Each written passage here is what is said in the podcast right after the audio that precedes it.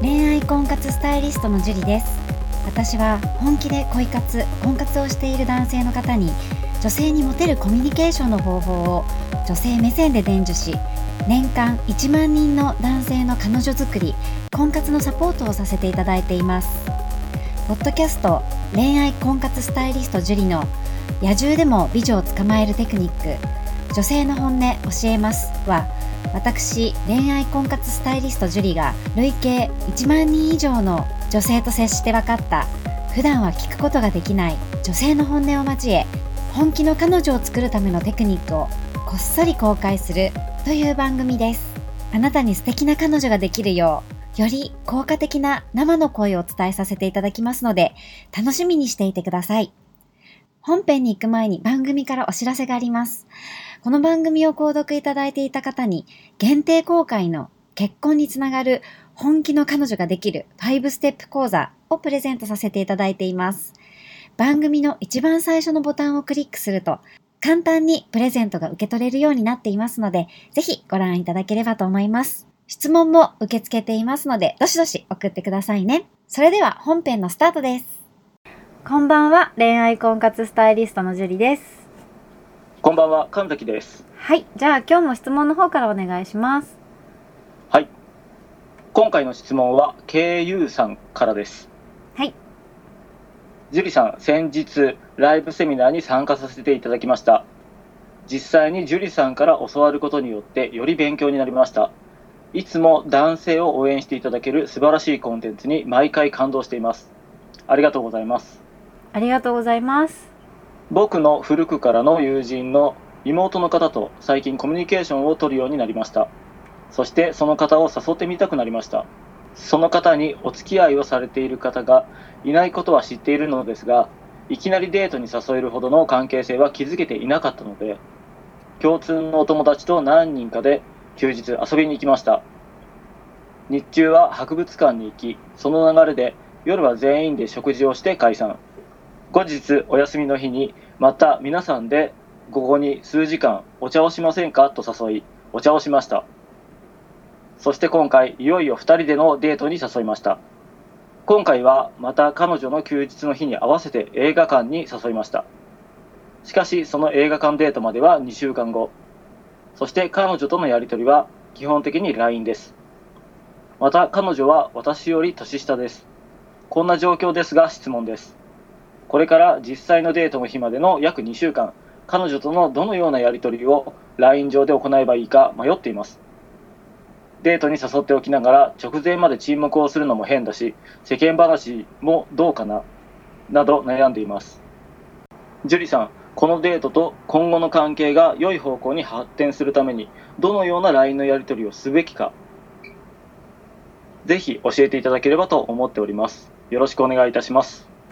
という質問です。はい、ありがとうございます。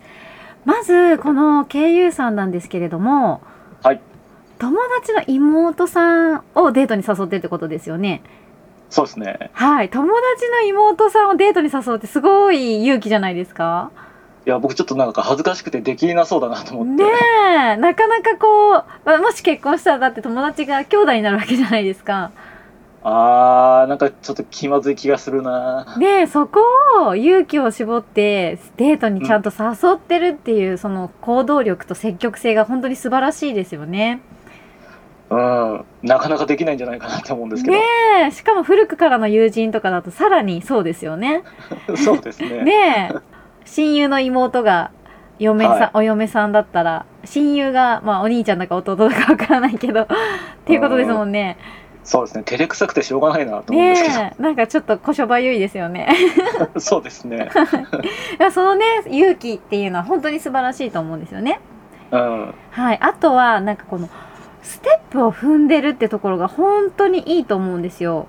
うんうんうんうん。ね、いきなりこうデートに誘おうって言っても女性って結構警戒してしまったりするので、はいはいはい。はい、それを一つずつこの女性の警戒心を解いていくステップ。はい。最初はみんなでご飯に行って、うんうん。で、その後お茶して、はい。で、その後デートっていう流れですよね。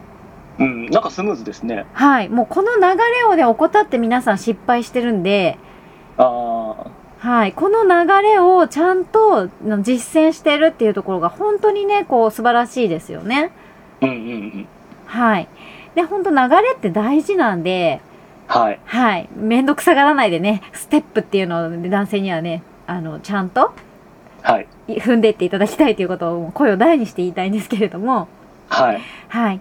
で、この質問なんですけれども、ええ。ちょっと間が空いちゃうっていうことで2週間デートまでですね、まあ、男性がやってしまいがちなデートが決まった後にうん。やってしまいがちな NG なことがあるんですよね NG のこと。い。はい何だと思いますかデートが決まった後にやってしまうはい NG のこと。はいえ、なんだろうほったらかしとかそうですねさすがです うんなんとなくなんですけど。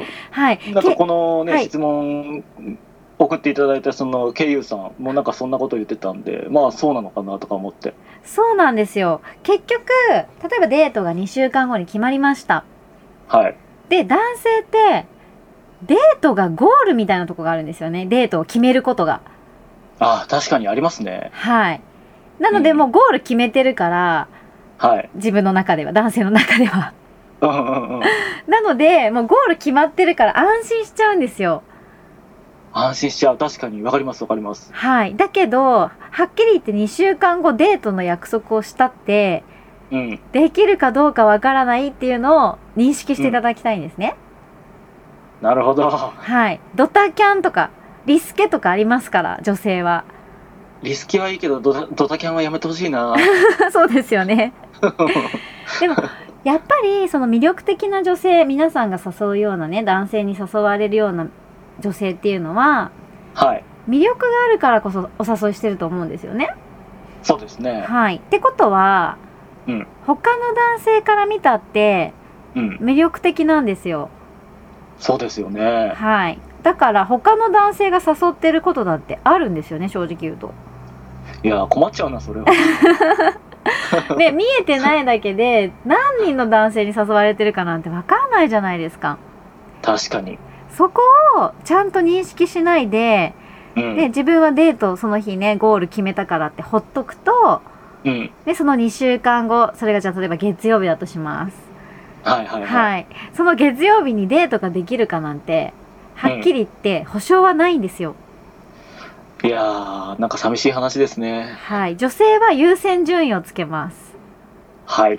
なので例えばじゃあ3人の男性から誘われてたとしてうんうんで1人の男性が「じゃあ月曜日どう?」ってそのね例えばじゃあ KU さんがしてあとデートする日程を指定してきたとするじゃないですかうん。うんうん。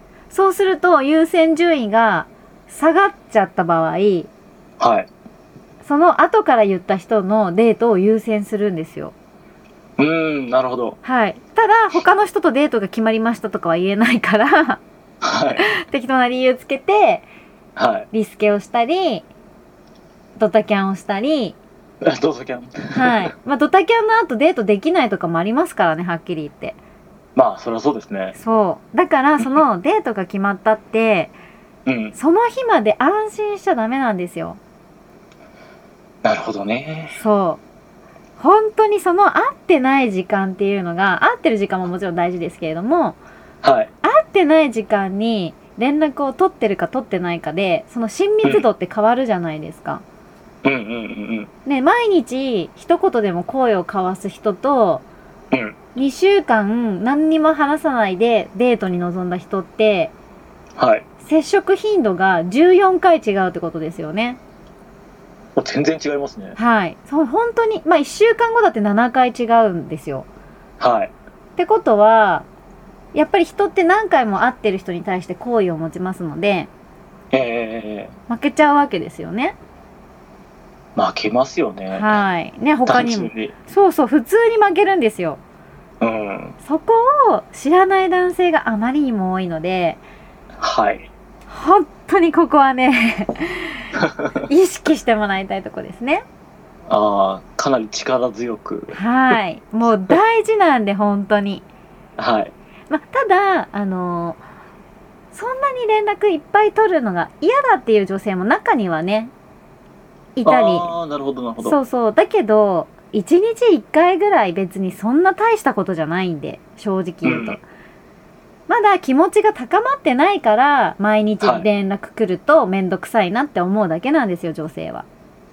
なるほどね。そうですよ。そうか気に入ってる男性から毎日連絡来たら、どんな女性だって嬉しいですよ。そうか嬉しく思ってもらえるんだ。はい。それは、まあ、あれですよ。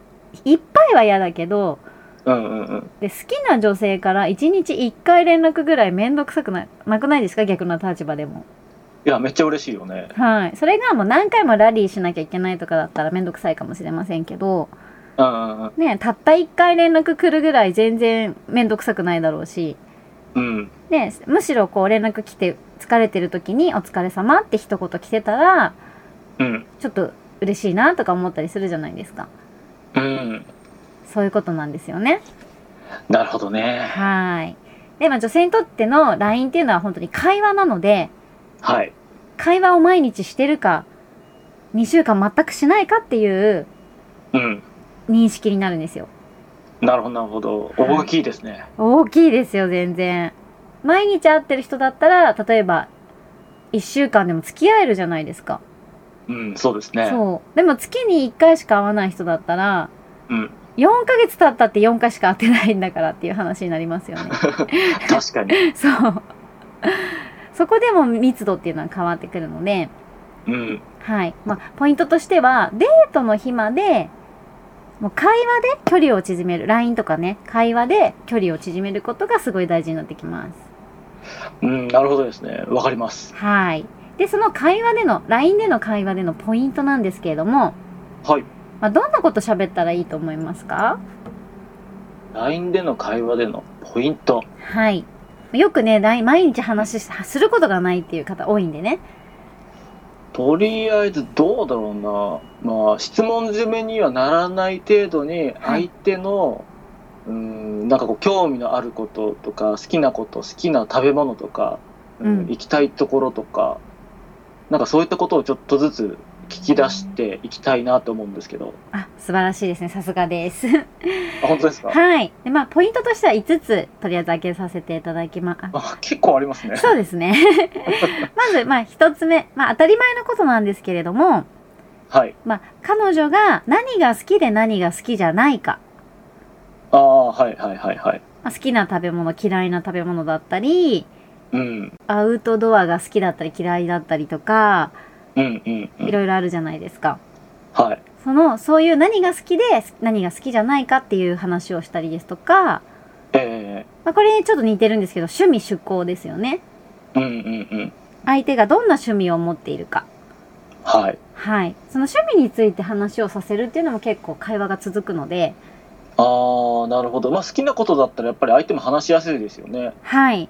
なのでうんそこはね、こう鉄板で聞いてあげるといいと思います。うんうんうんあとは共通、でこの KU さんの場合は共通のお友達がいるということなので、うん。はい。共通の友達の話って結構しやすいです。